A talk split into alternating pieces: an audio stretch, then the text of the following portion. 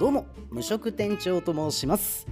小中高とバンド活動に明け暮れで、えー、お声をかけていただいてラジオの CM ナレーションでその後ラジオパーソナリティも得てで、えー、なぜかホームレスを経験しでそこから役者声優をやっておりました。で現在はね娘の育児にね奮闘しながらも、えー、こうやってポッドキャストで活動しております、え子育てでのねこぼれ話とか爆笑エピソード、えーと、あと漫画アニメゲーム映画、え見たよやったよっていう感想とかあと普段の生活のちょっとしたことななどなどなど思い立ったらまずしゃべる。